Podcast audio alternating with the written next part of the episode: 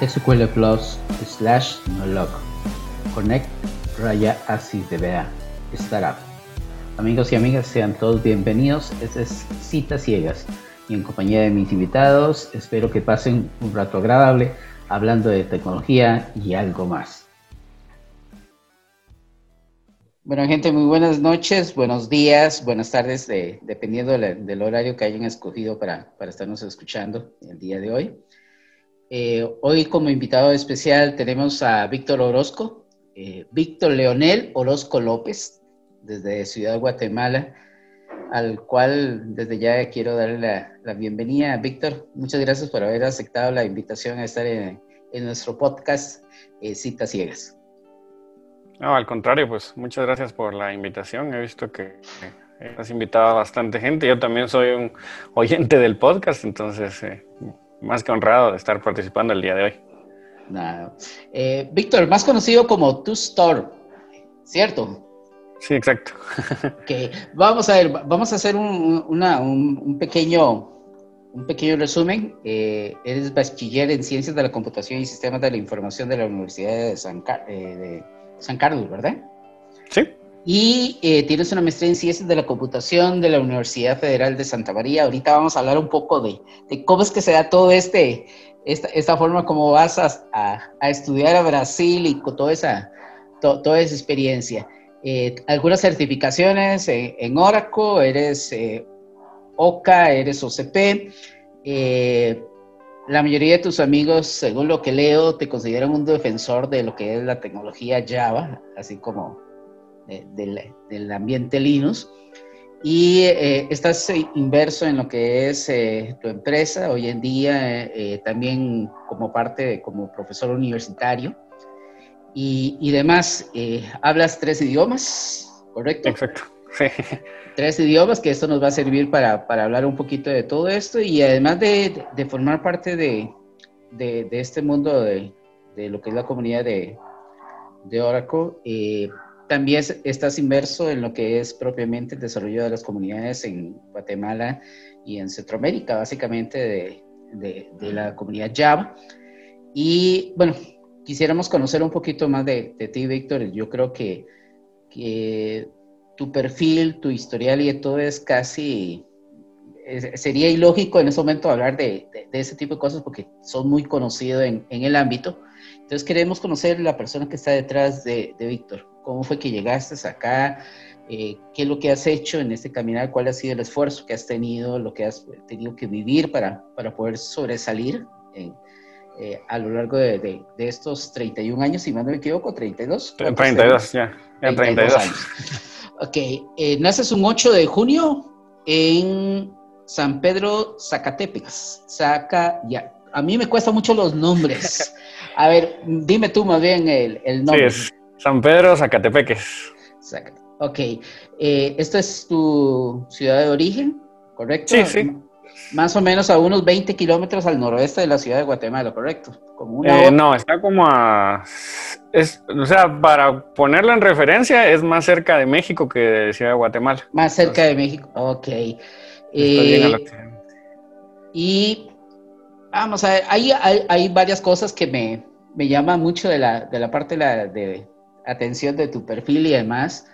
Eh, tu ideología política me llamó curiosamente, eh, me imagino por dónde va, pero, pero luego vamos a, a me gustaría que vos mismo la, la expongas.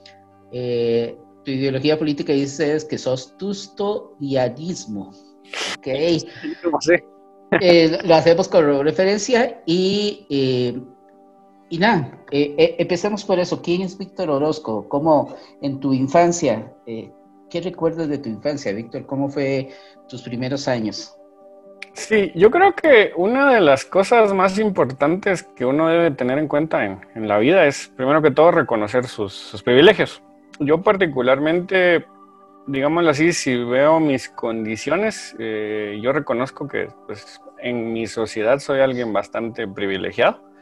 Eh, y aunque nací en el interior del país, mi papá fue alguien que siempre se interesó mucho por la educación. Entonces, eh, a veces cuando lo cuento les da risa, pero por ejemplo, mi papá entre sus cosas, porque él es ingeniero agrónomo, una cosa bien diferente a lo que nosotros hacemos. Eh, él no creía mucho en que yo necesitaba Nintendo y esas cosas, entonces técnicamente nunca me compró eso, pero siempre se interesó por unos libros y a temprana edad como que me, me dio como un track para descubrir qué es lo que me gustaba, entonces me colocaba en cursos de dibujo, me colocaba en cursos de, eh, por ejemplo, los cursos que recuerdo también me colocaron unos de deportes, malísimo para el deporte, por cierto, o sea, me gusta, pero no es, no es mi talento. Y en su momento él tuvo como la visión de, de, que la computación en algún momento iba a ser importante, porque mi papá, él tuvo la oportunidad de estudiar en Estados Unidos y, digámoslo así, en los años que yo nací, él estuvo un tiempo en Estados Unidos cuando yo había nacido y cuando regresó fue como, el futuro es eso, eso es lo que tiene Estados Unidos y invirtió en computadoras para su oficina y demás y en, en los tiempos libres pues me dejaba jugar una que otra cosa. Entonces ahí fue donde me interesé, fue porque mi papá, digamos así, entre su ignorancia, entre comillas, él aprendió que la computación iba a ser algo de futuro y no por vivir en el interior del país eso me tenía que limitar. Entonces, con los medios que iba consiguiendo en el camino, pues me, me fui formando hasta que tuve que dar el salto y, y pues ya dejar mi ciudad natal porque en ese entonces no había forma de estudiar computación un alto donde yo vivía. De hecho, creo que todavía no lo hay, hay un par de opciones, pero en general eso fue lo que me hizo mudarme a la ciudad de Guatemala. Entonces, algo curioso es que cuando yo vine a la capital de Guatemala yo tenía 16 años, entonces eh, es un shock porque, digamos así, yo salí de mi casa a los 16 años, a los 16 entré a la universidad y entré a la universidad pública, que las universidades públicas como tal tienen sus cosas, son bastante parecidas en América Latina, entonces tuve que tener bastante juicio para no, no perderme en el camino, para ser franco. Pero eso es básicamente, soy alguien que le gusta mucho estudiar, eh, que reconoce que todos necesitamos un apoyo para salir adelante y por eso me gusta mucho compartir en, en comunidades, de todo, porque alguien en su momento lo, lo ha hecho conmigo. ¿Cómo fuiste en la secundaria? Ya, ya nos, nos hablaste de que no eras muy amigo así de la parte de los deportes y demás. ¿Qué era lo que atraía a Víctor en, esos años eh, iniciales de la secundaria?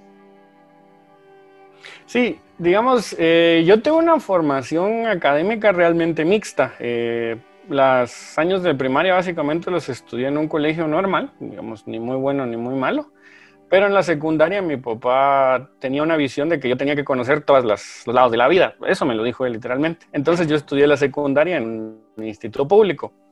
Eh, totalmente diferente, pero sinceramente me ayudó a entender que pues, hay diferentes formas de vivir y me ayudó bastante.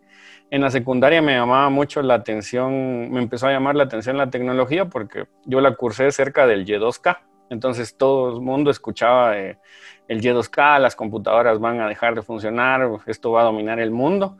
Me parecía curioso, hoy en día me parece gracioso, porque creo que fue un gran, una gran, le sacó mucho dinero a muchas personas, pero empecé a importar en la tecnología, entonces fui bastante regular, eventualmente me volví buen alumno en la secundaria, pero me interesaba lo que le interesa a cualquier persona, o sea, sacar más o menos buenas notas, tener amigos, eh, mis hobbies ya empezaban a hacer la computación en ese entonces y principalmente videojuegos en la computadora. O sea, mi papá me ayudó muchas cosas, pero algo que marcó mucho mi vida y de hecho todavía lo recuerdo mucho es que en su momento alguien me dio un disquete con Prehistoric 2, que es un juego de un caverna.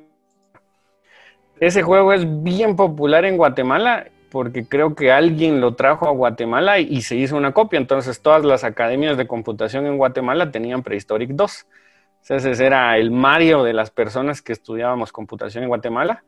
Y ese fue el clic que me dijo a mí, quiero saber cómo funciona todo esto. Entonces, eh, ahí fue que me interesé. O sea, yo cuando estaba en nivel medio ya me interesaba computación. Y algo que pasa en Guatemala es que luego de el le llamamos nosotros, que son los primeros años de secundaria, luego entra dos o tres años de especialización porque la mayoría de gente a la universidad, entonces entras a carreras técnicas y ahí ya estudié computación, entonces ya iba bastante enfocado. En ese entonces aprendí a programar en Pascal, Pascal fue mi primer lenguaje de programación. sinceramente, o sea, ya viéndolo en perspectiva, aprendí Pascal muy tarde porque ya estamos hablando del año 2002, ya existían otros lenguajes, pero eso era lo que había, o por lo menos lo que sabían mis profesores, y me gustaba mucho la tecnología de Microsoft, de hecho. Entonces, luego di un salto al software libre, pero mis hobbies generalmente orbitaban entre música, eh, videojuegos, y me gustaba mucho ir a los arcades, a las maquinitas, entonces eh, eso se los conté mucho tiempo después a mis papás porque Acá por lo menos hay un estigma de que no debes ir a las maquinitas, a los arcades y pues ya, los, en los arcades me formé también en videojuegos. pero esas eran mis aficiones.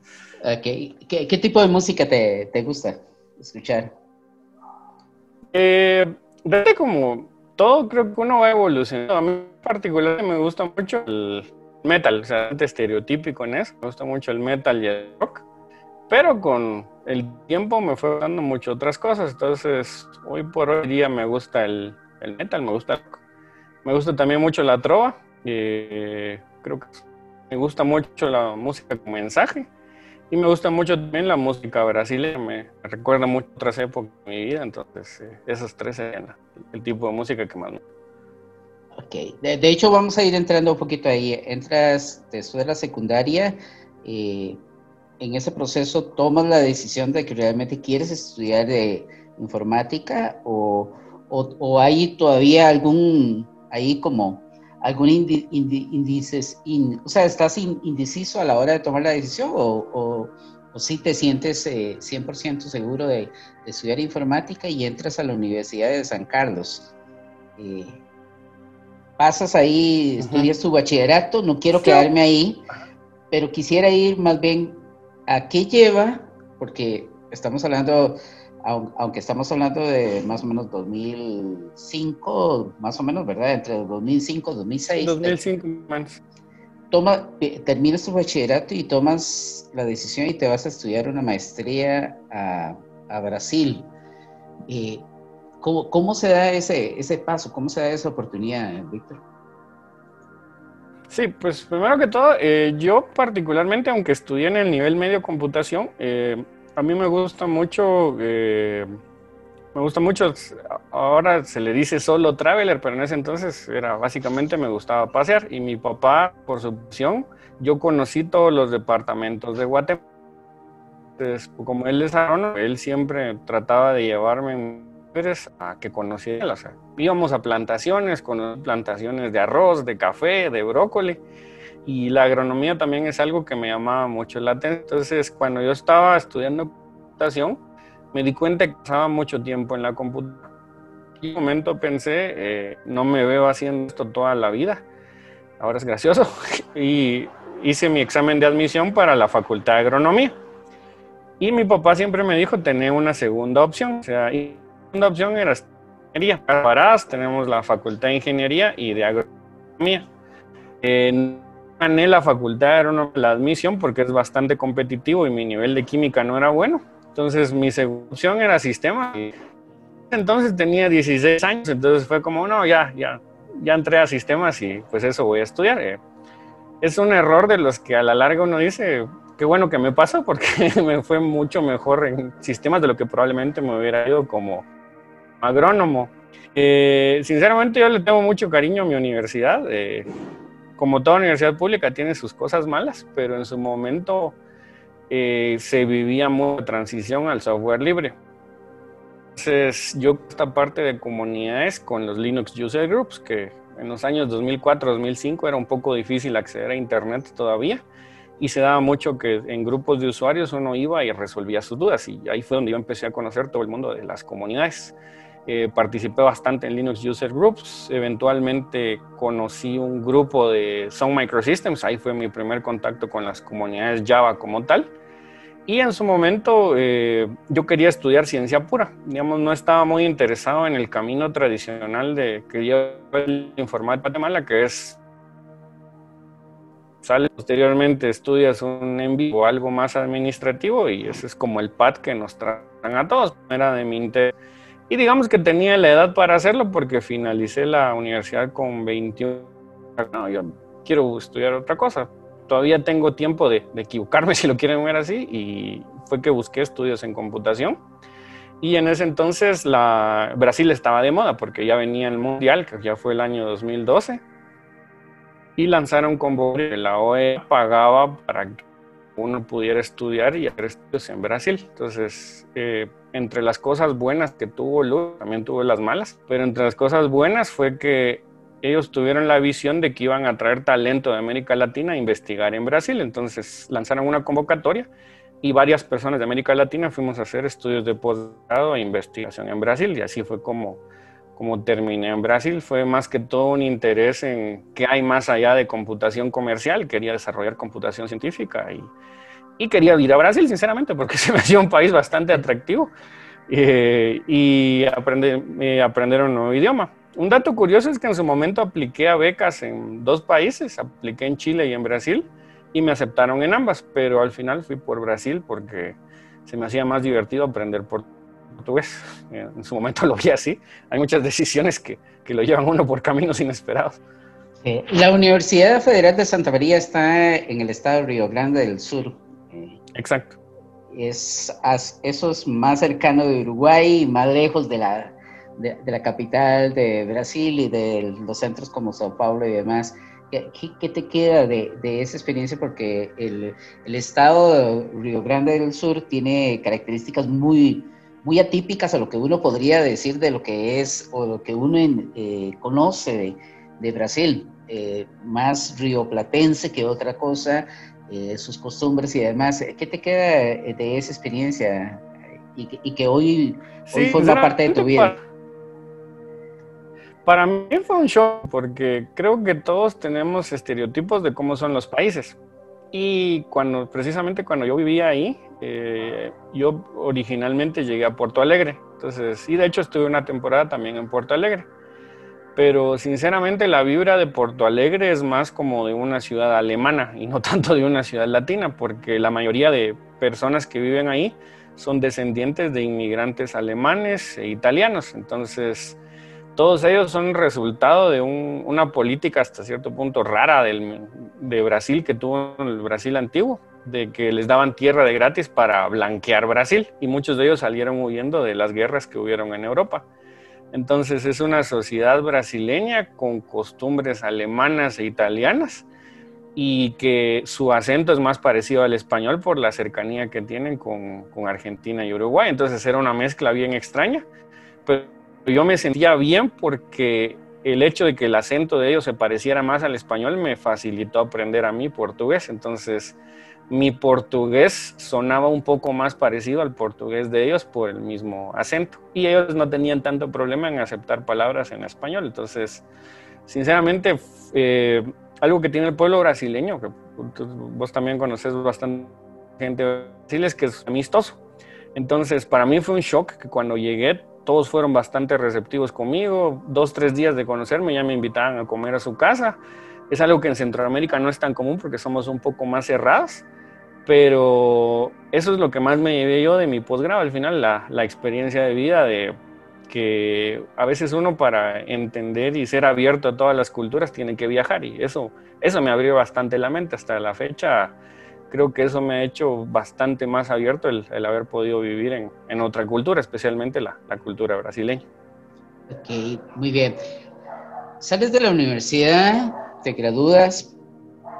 ¿Cuál es el primer paso que das cuando regresas a, a Guatemala?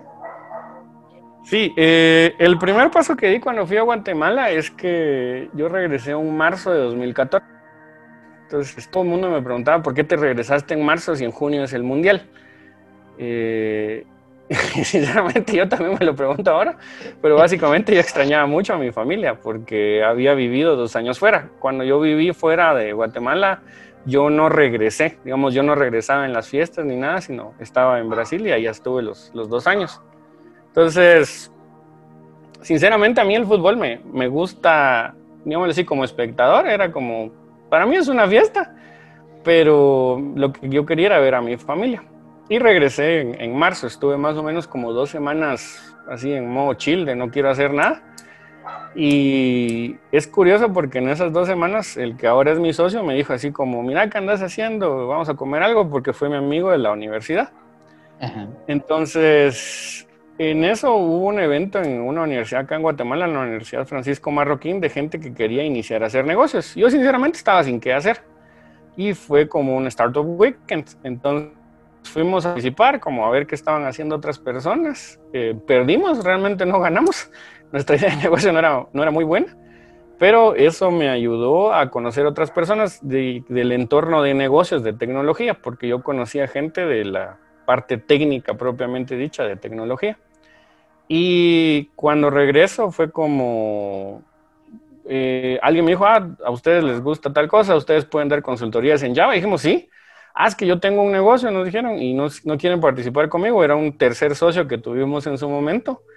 Y sinceramente, cuando nosotros iniciamos la empresa, fue a partir de ese negocio. Entonces, cuando terminamos el primer entregable, que recuerdo que fue una aplicación móvil, nuestro problema fue que no teníamos cómo facturar porque éramos dos personas haciendo una app y al final el contratista requería que una empresa le diera soporte a su app y ahí fue como iniciamos la empresa. Entonces, eh, eso, de eso han sido seis años ya. Entonces, a partir de iniciamos una empresa de consultoría, continuamos con mi socio hasta la fecha y fue, sinceramente al inicio fue algo sin querer, los dos lo vimos como una oportunidad de hacer dinero, yo para recuperarme de haber estado estudiando dos años y no generando dinero, y él porque se acababa de casar, entonces, digamos así, necesitaba dinero para, para comprar cosas, y así fue como iniciamos como, como empresa. Ok, precisamente vamos a ese, ese punto. Eh, ¿Cómo se llama tu empresa? Yo lo sé, pero hay, gente que está escuchándonos y que tal vez es primera vez que está que sabe de, de Víctor no, no, conoce cuál es el nombre de tu empresa. Y, y básicamente, ¿cuáles son los dos focos de, de, atención actualmente? Sí, mi empresa se llama Navenic S.A. Eh, originalmente nacimos como una empresa de desarrollo, pero ahora ya nos enfocamos más en una empresa de consulting. Entonces, lo que hacemos básicamente es desarrollos tercerizados, ya sea a través de outsourcing o desarrollo llave en mano, desarrollo a la medida. Esa sería la línea número uno. Y la línea número dos es soporte a través de coaching. Entonces, acompañamos mucho a equipos de desarrollo en diferentes tecnologías, no solo Java, pero sí somos bastante fuertes en eso. Y también tenemos una rama de, capacitación que eventualmente se volvió un spin-off siempre dentro de nuestra empresa, pero ya tiene su modo de funcionamiento. Entonces nos gusta definirnos como profesionales que trabajan codo a codo con, con, nuestros clientes. Entonces trabajamos mucho white label apps y consultorías con banca, industria y telecomunicaciones, que es nuestro sector hoy por hoy. Hoy por hoy. A ver, regresemos un poco. Me dices que ya en la universidad habías tenido los primeros contactos con lo que eran las comunidades y demás. Eh, ¿qué, qué, ¿Qué es lo que hace que nazca en, en Víctor? Eh, ya nos dijiste, crees que, que, es importante compartir el conocimiento y demás, pero ¿cómo, cómo es que te, eh, te mezclas eh, con eso de, los, de, las comunidades y cuándo es que participas por primera vez en, en una comunidad de usuarios y qué, qué, es lo que te lleva a, a, permanecer y a ir creciendo poco a poco hasta ir convirtiéndote en, en, en alguien reconocido dentro del ámbito? Y que fácilmente de, cuando ve una fotografía dice, este es Víctor, este es eh, tu store por ahí. ¿Cómo, cómo, nace eso? Eh, yo creo que para todas, a veces uno hace pequeñas acciones que no sabe la, la vida de cuántas personas va a impactar. En su momento, cuando yo regresé, cuando yo estudiaba en San Carlos, el director de escuela en ese entonces, que es como el director de carrera, era el ingeniero Armin Mazariegos, y él había ido a estudiar posgrado a Carnegie Mellon. Cuando él le dieron la oportunidad de dirigir la carrera y él traía la, la ideología americana, entonces él decía, acá estamos enseñándose más más y lo que en 2003, 2004 Estados Unidos está demandando y va a requerir profesionales de tema es Java, es .NET y probablemente software libre en su futuro. Entonces tenemos que abrir las oportunidades de aprendizaje. Pero eh, él es un muy buen administrador, entonces en su momento él tuvo como esa visión de también necesito capacitar a mis profesores y necesito traer gente externa que los capacite. Entonces, mediante la Embajada de India, que fue un proyecto bien revolucionario en su momento, ellos hicieron un acuerdo con la embajada y la embajada pagó a Tata Consultancy Services para que tuviera bootcamps de capacitación. Entonces, paralelo a tu bachillerato, por las tardes, directamente con ingenieros de Tata, que eran todas las clases en inglés, uno podía estudiar Java, podría estudiar Oracle, podía estudiar .NET, otro tipo de tecnologías. Y en su momento me llamó la atención estudiar dos. Me llamó la atención estudiar bases de datos, que esos, ese curso nos lo daban con Oracle. Y me llamó la atención estudiar programación, que en ese entonces yo recuerdo que el diplomado era Java 5 empresarial, porque mis cursos de programación empezaron a ser con Java. Entonces ahí fue que yo realmente aprendí a programar. Yo aprendí a programar con gente de Tata. Entonces después de mis clases yo me quedaba de dos a tres o de dos a cuatro veces practicando y aprendiendo Java. Me pareció un lenguaje súper interesante, muy diferente de lo que logré aprender en el colegio, porque en el colegio yo aprendí Pascal, un poco de Turbo C y Visual Basic. Entonces Java me parecía súper revolucionario. Para mí todo eso era una novedad. Entonces digámoslo así, yo venía de una escuela del interior donde no sabían tanto de programación y me dieron esa oportunidad de aprender Java. Y aprendí Linux, porque no sé cómo sea en Costa Rica, pero en Guatemala, en el año que yo estudié, 2004-2005, nadie te hablaba de Linux. Era como Linux aquí, no, es, eso es raro, es cosa de hobby. Recuerdo que había un libro que se llamaba La Biblia de Linux en la universidad y lo habíamos sacado en ese año dos personas así, con eso te digo, todo era bien impopular, pero empecé a entender y empecé a conocer el movimiento de software libre. Y me empecé a relacionar con mucha gente que le gustaba el software libre. Entonces, la Universidad de San Carlos en Guatemala, entre sus cosas innovadoras que ha tenido, es que sí tuvo profesores que venían de otros lados y traían esas ideas de vamos a hacer software libre, vamos a colaborar con Linux. Muchas veces no se concreta, pero a partir de ahí, los primeros grupos de usuario de Linux y Unix se dieron en la Universidad de San Carlos y en otra universidad, que son la Universidad de Galileo. Entonces, muchas de las personas que estamos hoy en el ámbito de administración de sistemas nos formamos ahí. No fue la universidad la que nos formó, sino ahí empezamos a conocer de Linux, el típico que intenta instalar Gentoo Linux. Recuerdo que eran los primeros años de Ubuntu. Y lo que yo aprendía más en las comunidades que con mis propias clases. Entonces aprendí mucho y me ayudaba a conocer muchas personas. En su momento, recuerdo que conocimos a un developer de Debian que estaba de vacaciones en Guatemala y él mismo escribió al grupo que iba a estar de vacaciones y quería dar una charla y conocer a la comunidad de Guatemala. Nos explicó todo esto, entonces vi más en los grupos. Y en ese entonces Sun Microsystems empezó a adoptar mucho esa filosofía y lanzó un programa que se llamaba Open Source University Meetups. Entonces, como estudiante te inscribías, decías, yo quiero ser el embajador de la Universidad de San Carlos. Y si no había nadie más, te asignaban a ti. Entonces te enviaban discos con NetBeans, discos con Solaris. Entonces, con 20, 21 años, el que te enviaran los discos en físico, porque no había tanto internet como ahora, era como, ya puedo instalar Open Solaris y ya tengo Java Studio. Y ahí fue que me interesé mucho por el desarrollo con Java. Hoy en día eh, ya no es tan así porque hoy en día casi todos los lenguajes de programación son libres, pero en su momento yo vi el desarrollo empresarial con Java, una alternativa a no tener que trabajar directamente en Windows, porque en ese entonces me parecía cool trabajar con Unix y hasta la fecha me sigue pareciendo cool, pero así fue como me, me involucré y como me formé en los primeros años en programación. Entonces, creo que fue el momento correcto con las personas adecuadas y que yo pude aprovechar la oportunidad. Entonces, a veces la suerte solo es estar preparado para las oportunidades cuando lleguen.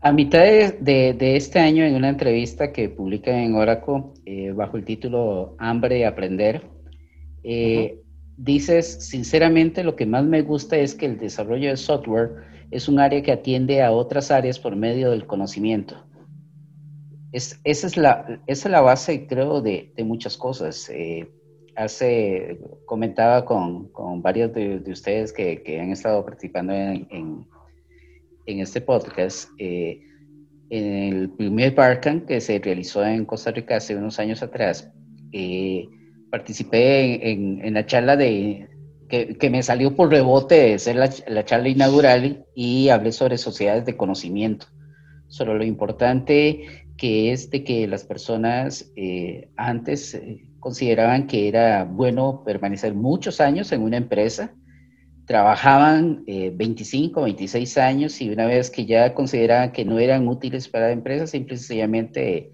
las echaban a la calle y listo, llegaban a buscar trabajo y lo primero que les preguntaban era, ¿y usted qué ha hecho? yo trabajé 25 años para una empresa, pero ¿y qué ha hecho? no, 25 años en una empresa. Y les decía yo a ellos, eh, en ese entonces, eh, hoy por hoy ya vemos que tengo un hijo que es informático también, y hoy ha cambiado mucho ese esquema de, llegar y, y, estar siempre en un mismo lugar. Hoy el Internet está permitiendo trabajar desde cualquier lado. La pandemia nos ha, acelerado este proceso de, adopción de, que tengamos eh, una oficina global, digo yo, no una oficina física, sino una oficina global. Eh, y lo importante que es que vos tengas de alguna otra manera, o sea, que la gente te reconozca y que te diga, mira, ¿y quién, quién, quién es Víctor?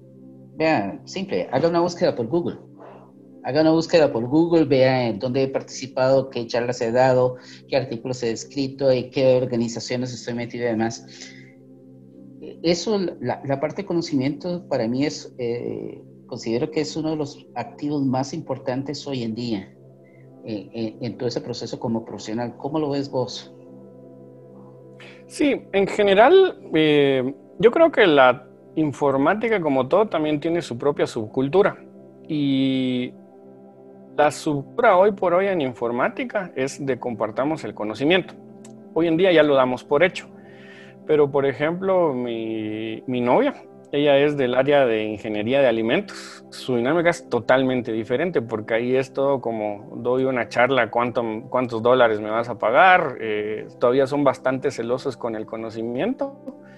Pero creo que la aparición del movimiento del software libre, independientemente si uno esté a favor de cualquier corriente, sí cambió mucho cómo la informática funcionaba y los retos que hoy en día enfrentamos son de magnitudes en dificultad mucho más grandes de los que enfrentábamos hace 10 años y por eso es que tanto empresas como desarrolladores como participantes de comunidades ya ven como algo normal compartir el conocimiento porque no sabemos a qué nos vamos a enfrentar en el futuro y necesitamos siempre la mayoría de recursos. Entonces, eh, por ejemplo, yo algo que les digo mucho a mis estudiantes es que tienen que estudiar constantemente porque sinceramente hacer software hace 10 años era más fácil de lo que es hacer software hoy. Esa es mi impresión por lo menos, porque hace 10 años podías dedicarte a, bueno, voy a ser programador mobile sobre una plataforma o programador de escritorio y, y ya está. La mayoría de IDES me daban todo pero hoy en día hablamos de que voy a asesorar a una institución de gobierno que quiere plantear su propia nube, quiere tener una réplica en una nube, qué sé yo, en Estados Unidos, van a tener una aplicación móvil, se proyecta para todo el país, entonces va a atender por lo menos 5 millones de personas y también tiene que tener un portal web. Y con esas pequeñas frases que acabo de decir, ya hay por lo menos 15 tecnologías involucradas. Entonces creo que ya no existen las plataformas universales y eso es algo que todos los fabricantes ya aceptaron, sino que hoy en día las soluciones es seleccionar la mejor herramienta para crear tu, solución.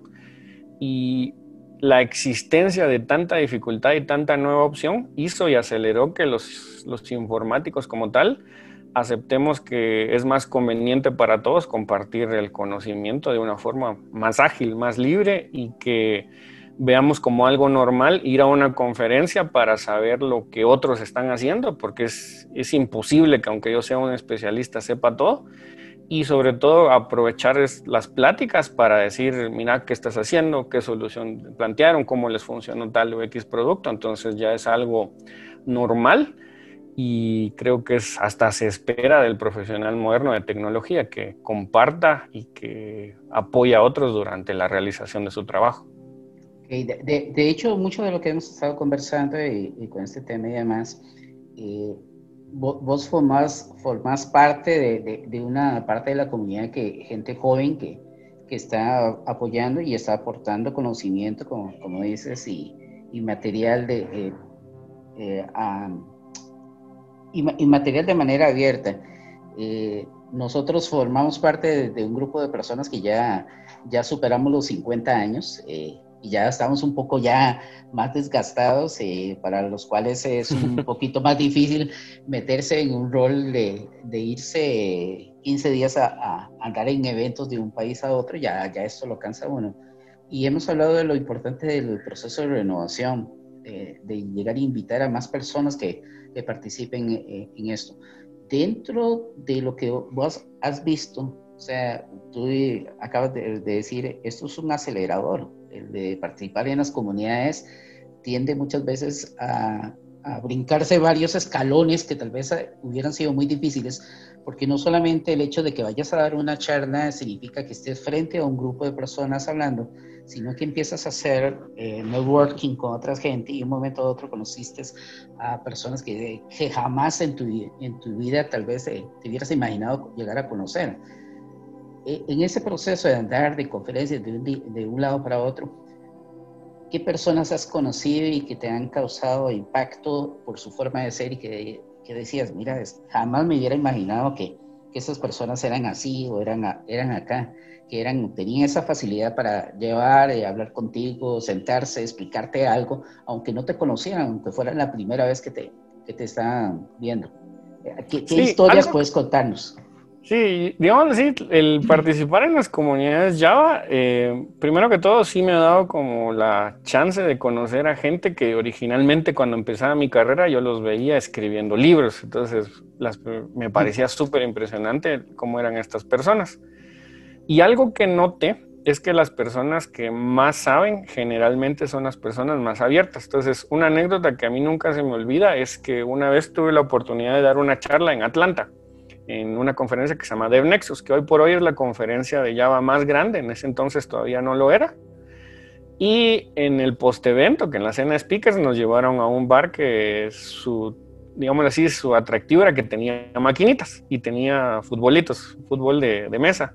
Entonces algo que nunca se me olvida es que cuando empezamos a jugar, yo hice equipo con Ed Burns, que para los que no lo saben, Ed Burns fue el creador de Java Server Faces y durante mucho tiempo fue committer también del proyecto Struts. Entonces, el código de él durante 10, 15 años fue probablemente uno de los frameworks más importantes en Java. O sea, le dio de comer a mucha gente con su trabajo y lo sigue haciendo. Ahora está en Microsoft. Pero a mí me marcó mucho que Ed Burns, diferente de algunas otras personas que he conocido, Ed Burns era muy buena persona y, y jugamos futbolito. Entonces, entre jugar futbolito y demás, eh, algo que fue bien satisfactorio para mí fue decirle en persona a Ed Burns, Ed, gracias por todo tu trabajo, mi carrera en Java empezó, empezó contigo, empezó con tu conocimiento. En su momento he tenido la oportunidad de conocer a la gente que está dentro del equipo que hace Java, eh, gente que hace los servidores de aplicaciones que yo utilizo en mi día a día, gente de Oracle, Red Hat, eh, infinidad de empresas pero creo que algo que me ha marcado bastante y, digamos, hasta cierto punto me ha inspirado es que son personas que son bastante abiertas. cada uno de nosotros tiene su cultura. Algunos son más cerrados porque son asiáticos, otros somos un poco más bulliciosos porque somos latinos, pero en general son personas que están acostumbradas a colaborar con, con otras. Entonces, algo que recuerdo mucho, por ejemplo, es que en algún momento fuimos invitados a un desayuno de Java User Groups y ya en el User Groups estaba Brian Goetz, que es uno de los arquitectos del lenguaje Java, el lenguaje de programación. Y recuerdo que hice una pregunta. Eh, la pregunta en sí no era mala, pero la respuesta que él me dio fue así con una profundidad técnica que me dejó bastante impresionado. Y yo en ese entonces no sabía que él era Brian Goetz. Luego vino y se sentó conmigo a explicarme los pormenores de por qué podría ser que mi impresión era incorrecta, para que yo los compartiera con la comunidad. Entonces son de aquellas experiencias de que otra vez llegué un churrasco, que, un churrasco en una casa en Estados Unidos y pude conocer a James Gosling, uno de los creadores de Java. Y son personas bastante abiertas, obviamente cada quien con su carácter, pero nunca tuvieron problemas en firmarte un libro, en darte un autógrafo o incluso en explicarte algo que probablemente estuvieras equivocado. Entonces, eh, creo que todas estas personas son las que me inspiraron a continuar, que vi toda esa oportunidad de conocer Conocía gente que ha hecho commits en Swing, conocía gente que ha hecho parte, por ejemplo, de datos de Oracle, de los que hicieron Oracle Autonomous. Entonces es bien impresionante porque a ellos también les gusta hablar contigo para ver cómo están los productos, porque al final detrás de la tecnología siempre hay personas y a veces creo que se nos olvida y es, ha sido bastante importante para mi carrera conocer a todas estas personas, la verdad. Sí, de, hecho tocas un, un, tema, un tema importante, hablas de que has conocido a gente que, que, está metido dentro de lo que es el área de desarrollo de, de bases de datos autónomas de, de Oracle. Eh, tengo dentro de mis apuntes que en los últimos cinco años has, has, estado involucrado un poco también con lo que es la parte de, de la inteligencia artificial como profesor, como conferencista y demás. Y quisiera darle un, descanso a, todo esto, lo que hemos conversado un poco, para meternos precisamente eh, en, en esto. Eh, a ver, el ser humano es un, es, eh, genera más o menos ocho pensamientos por segundo. Su capacidad se establece aproximadamente 2.5 petabytes o más o menos 2.500 terabytes de almacenamiento.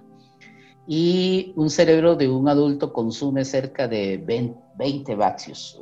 Es, muy poco la, energía que, tiene. Eh, si hiciéramos cálculos matemáticos, eh, más o menos eh, tendríamos que la cantidad de pensamientos generados cada día son cerca de 700 mil pensamientos. Cada año tendríamos cerca de 252 millones de pensamientos. Y en una vida probable de unos 79 años, que es la esperanza de vida en Latinoamérica, eh, eso sería más de 20 mil millones de pensamientos.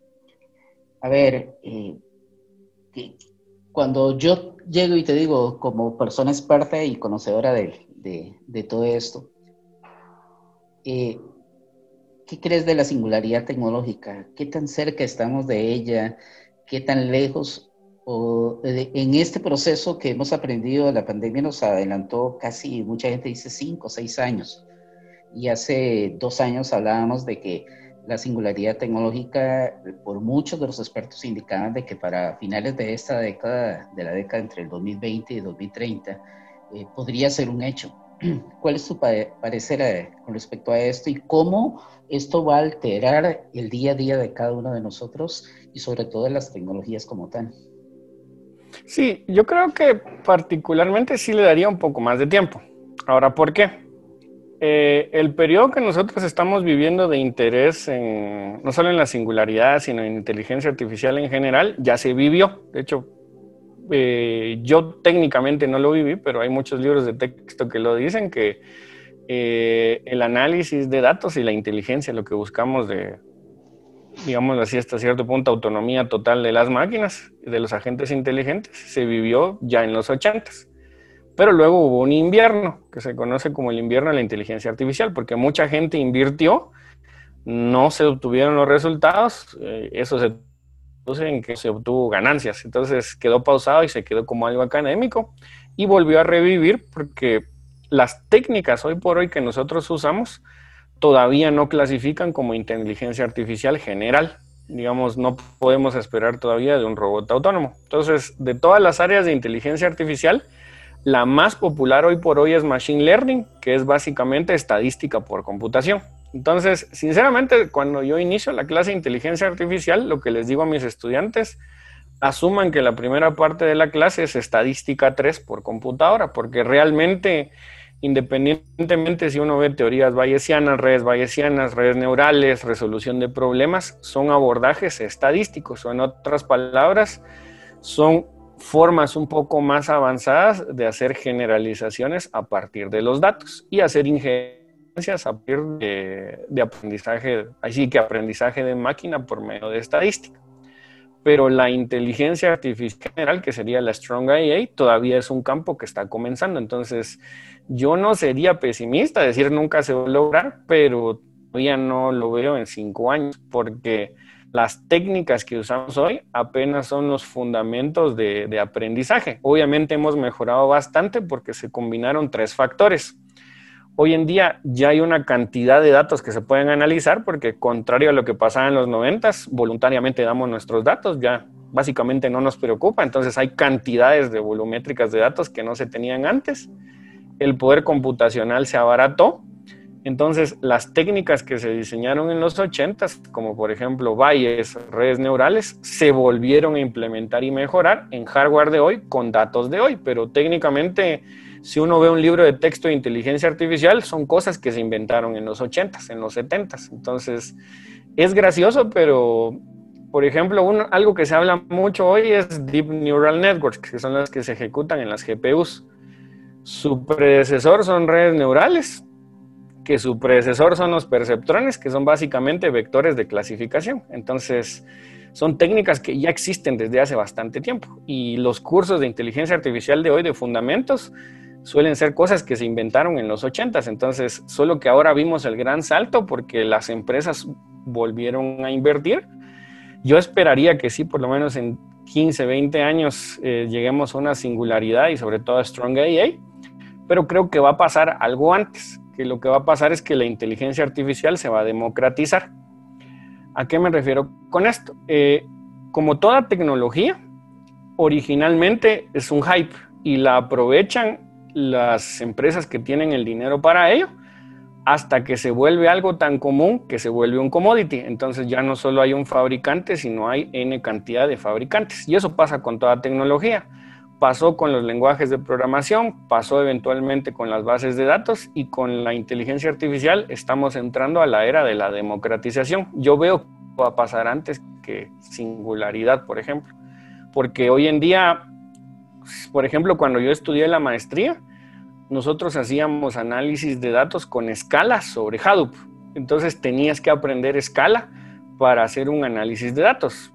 Hoy todo eso es, ya es as a service, ya uno ya tiene servicios de análisis de datos en las nubes y se integraron lenguajes de programación más fáciles para que personas hasta cierto punto más normales, si lo quiero decir uno así, puedan aprovechar eso. Entonces, así como pasó en los lenguajes de programación, que hoy es, ya son commodities, creo que eso va a pasar antes con la IA y va a pasar antes que, que la singularidad, que vamos a ver mejores resultados, no porque hagamos entes totalmente autónomos, pero sí porque la tecnología se va a abaratar y más gente va a tener acceso a ella.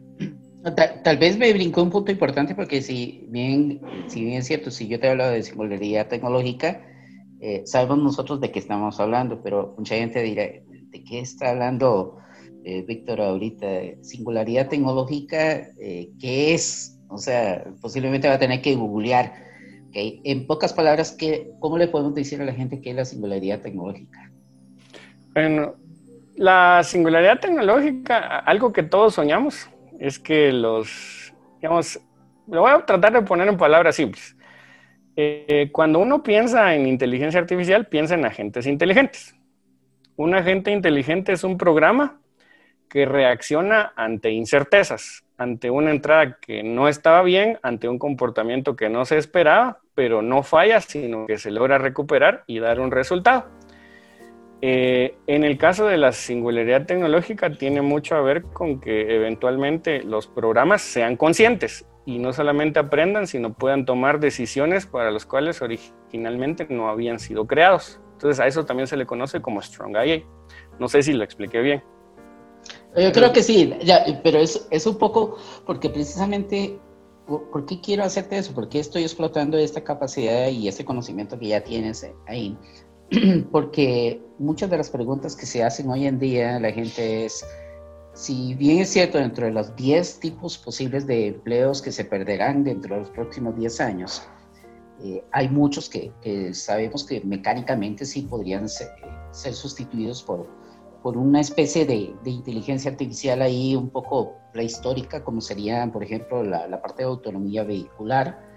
y uno de ellos que habla es, por ejemplo, la programación. Entonces, desde tu punto de vista, tú como programador, como persona conocedora, ¿valdrá la pena seguir estudiando programación hoy en día? ¿O dejemos que sea eh, algo que el futuro se encargue de, hacer la inteligencia artificial? Yo pensaría que hoy por hoy sí vale la pena estudiar programación, porque para que la singularidad tecnológica ocurra, antes se tiene que desarrollar la tecnología. Y esa tecnología todavía no la tenemos. Entonces, hay que tener mucho cuidado en las noticias que uno escucha porque así como hoy en día escuchamos que todo trae inteligencia artificial, que no están diciendo mentiras, no toda la inteligencia artificial se trata de hacer robots que decidan, aprendan y hagan cosas para las cuales originalmente no habían sido programados. Eh, yo creo que de hecho es una muy buena opción hoy en día estudiar no solo programación, sino también matemática. Ahora, ¿por qué? La mayoría de analistas de datos que trabajan en Data Science necesitan más conocimientos en matemática que de programación como tal. Programación en día es relativamente fácil aprenderla con los lenguajes que hoy tenemos, pero la capacidad de ver más allá, crear modelos, entender la diferencia entre los distintos tipos de aprendizaje y cómo eso se programa, eso es algo un poco más difícil de encontrar. Entonces, hay un chiste que se hacía mucho antes que los matemáticos estudiaban para dar clases pero yo espero que en los próximos 5 o 10 años las facultades de matemáticas se vuelvan a llenar, porque las oportunidades otra vez están ahí. Entonces, un analista de datos o un data, un data scientist eventualmente es alguien que necesita mucho conocimiento en matemática, estadística y sobre todo cómo encontrar patrones en los datos para llegar a conclusiones. Eh, y todo eso es lo que va a preparar que eventualmente lleguemos a ser reemplazados totalmente. Ahorita ya se escucha que, por ejemplo, los completadores de código ya trabajan con Machine Learning, entonces analizan un montón de código que otras personas escriben y ya son más certeros a la hora de, predecir. Eh, por ejemplo, IntelliJ, eso es, una de las cosas que lo hace más atractivo frente a otros IDES, que su IntelliSense es básicamente basado en Machine Learning de un montón de código que ellos han aprendido. Entonces, cuando uno está completando código, en lugar de mostrarlo en orden alfabético, estadísticamente y de acuerdo al contexto de código ya decide cuál sería la instrucción más probable al momento de programar. Eh, todavía no creo que los se vayan a autoprogramar a escala comercial, si ya hay eh, entidades o agentes inteligentes generando código, pero el momento de entrar realmente es ahora, porque si uno lo piensa, una carrera informática en promedio tarda cinco años, un máster en análisis siete, de aquí a siete años esos profesionales todavía van a ser igual o más demandados de lo que lo son hoy en día. Entonces, es, yo todavía considero que es buen momento. Y desde tu punto de vista, ¿qué hacemos para eliminar el sesgo que, que hay inherente en, la creación de, de, estas tecnologías hoy en día? ¿Qué, sí, el tema que, eh, por eso lo que yo decía es que todavía no llegamos a Strong AI, porque si uno ve en internet hay muchos memes de que la inteligencia artificial tiene mucho sesgo. ¿Por qué? Porque todavía no puede aprender algo que sea políticamente correcto o incorrecto. Lo que aprende es a reproducir los comportamientos previamente dichos. Es algo que vemos, por ejemplo, en Google Translator cuando uno coloca Google Translator en español particularmente, muchas veces se le ha acusado de machista porque uno coloca frases en inglés que son neutrales en género y a veces salen en masculino si son profesiones técnicas, por ejemplo, pero en femenino si son profesiones creativas. Y no es que Google sea machista, solo que a partir del texto que se analizó en Internet llegó a la conclusión que eso es lo que los humanos de hoy en día están llegando. ¿Qué esperaría para cambiar ese sesgo? Ahí hay dos caminos, que mejoremos los sistemas, o en otras palabras, que no dependamos 100% de la data, o que la humanidad como tal mejore, porque los sistemas solo lo que hacen es aprender los patrones de los humanos, y mientras los humanos mejoren sus patrones, eventualmente esos sesgos se tendrían que ir eliminando automáticamente con la actualización de los datos. Entonces, un ejercicio que uno le pone mucho en cursos de IA es que busquemos cosas en Google. ¿Por qué los hombres y por qué las mujeres? Sirve para chistes, pero realmente esa sería la parcialización de juicio. Hoy por hoy los sistemas tienden a ser parcializados porque sus datos de origen, que son los datos de la humanidad, todavía están así. Entonces, tienen que mejorar o los sistemas o los humanos como tal.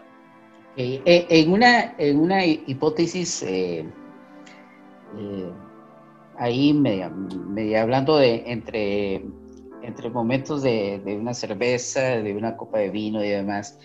Eh, yo he mencionado en varias ocasiones de que la, la tecnología siempre ha sido parte de eh, parte importante a la hora de determinar algunos aspectos importantes de, de, la vida del ser humano, aspectos políticos, aspectos religiosos, en fin, del día a día.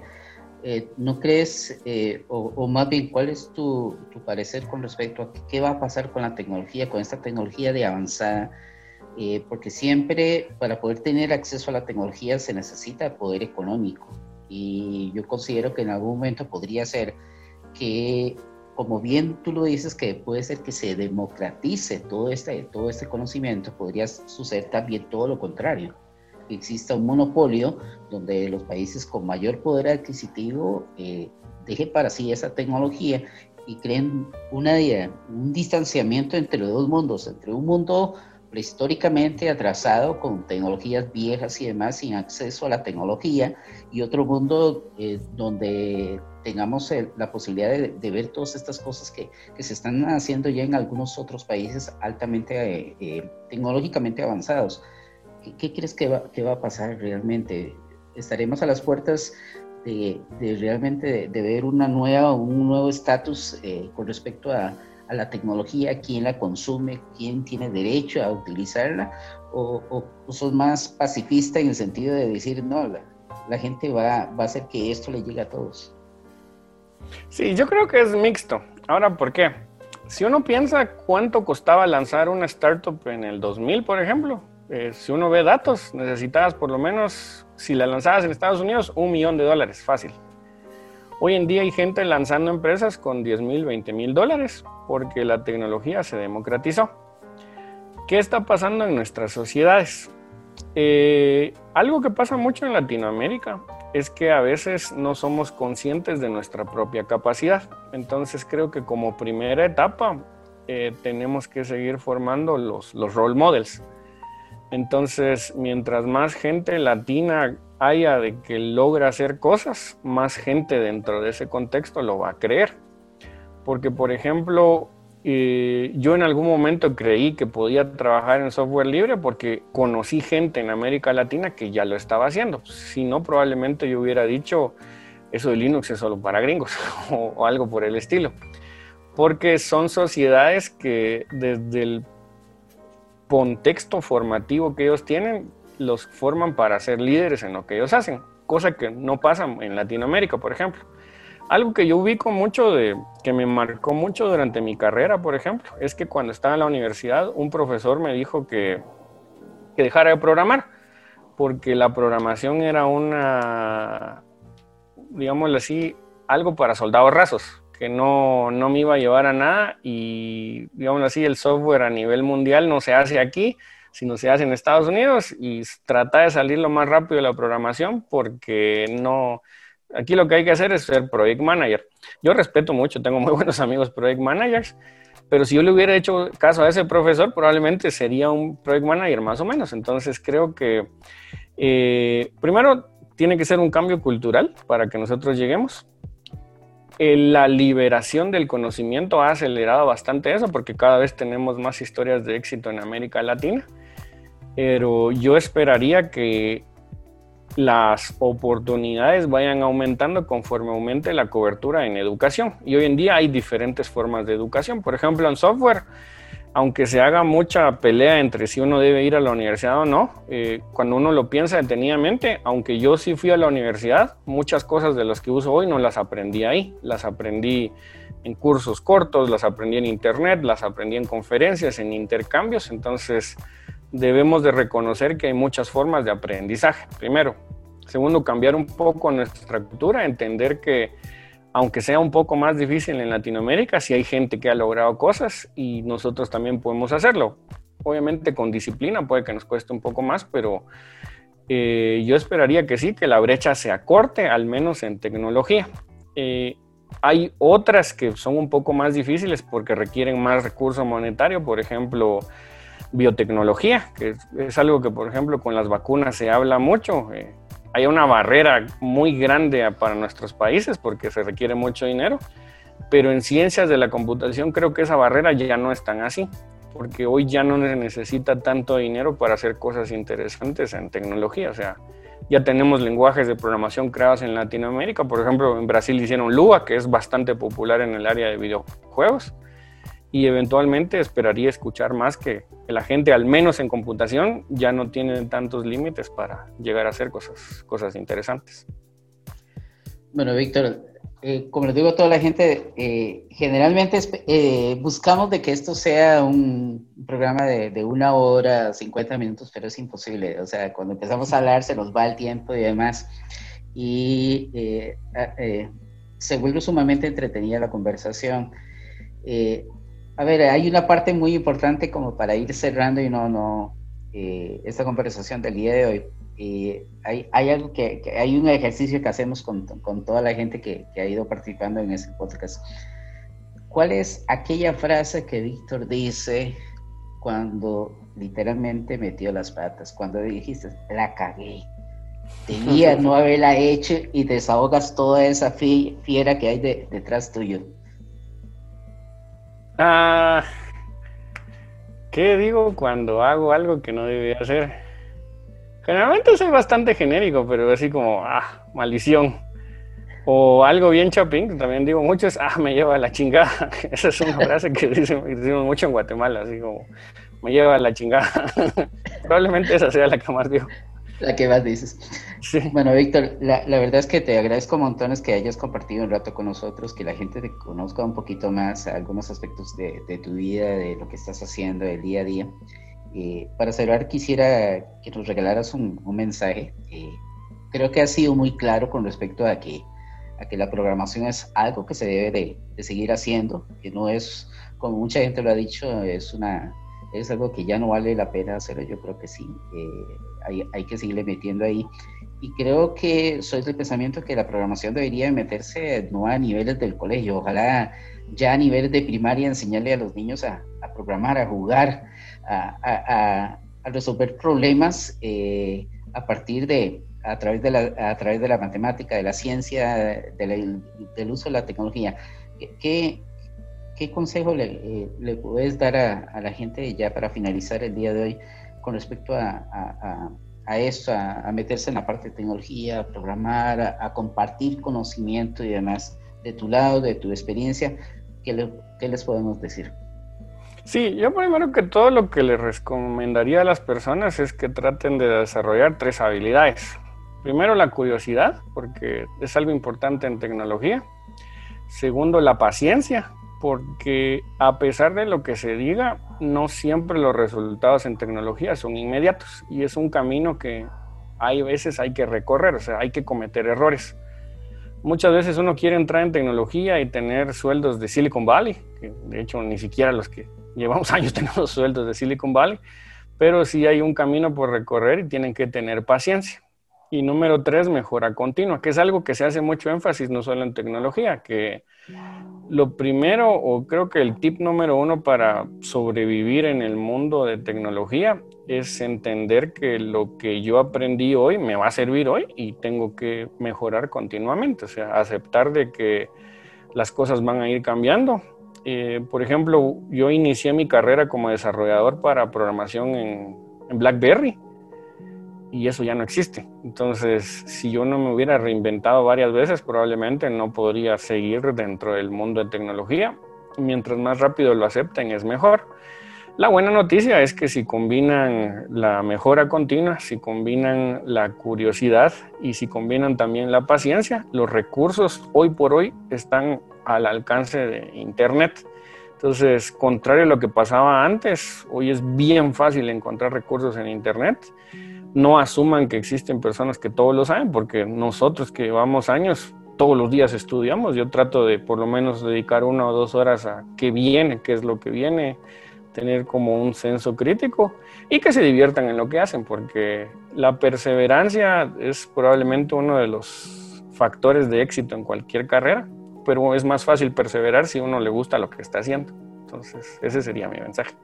Bueno, Víctor, muchas gracias. Y bueno, a, hoy, 11 de diciembre, recién hace unas horas recibimos la noticia que Oracle traslada su sede de, fuera de California, va para Austin, Texas.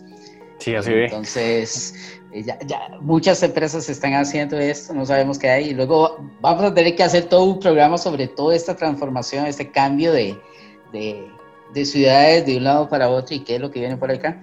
Pero por hoy yo creo que, que hemos conversado más de la, de la cuenta y nada más darte las gracias y, espero, Víctor, que, que hayas eh, hayas pasado un rato bien, bien ameno con nosotros. No, pues al contrario, eh, gracias por invitarme y pues por mi parte saludo siempre a la comunidad, estoy ahí bastante abierto para que a quien pueda apoyar o indicarle quién lo puede ayudar, porque uno no lo sabe todo. Y pues, no, busquen la comunidad, busquen qué les gusta, que eso es un acelerador de carreras que vale la pena al, final del día. Por hoy, nuestro tiempo de procesamiento ha finalizado. Este fue Cita Ciega, el podcast oficial de Oracle de BACR.blogspot.com. Nos hablamos en el próximo ciclo de CPU. Down y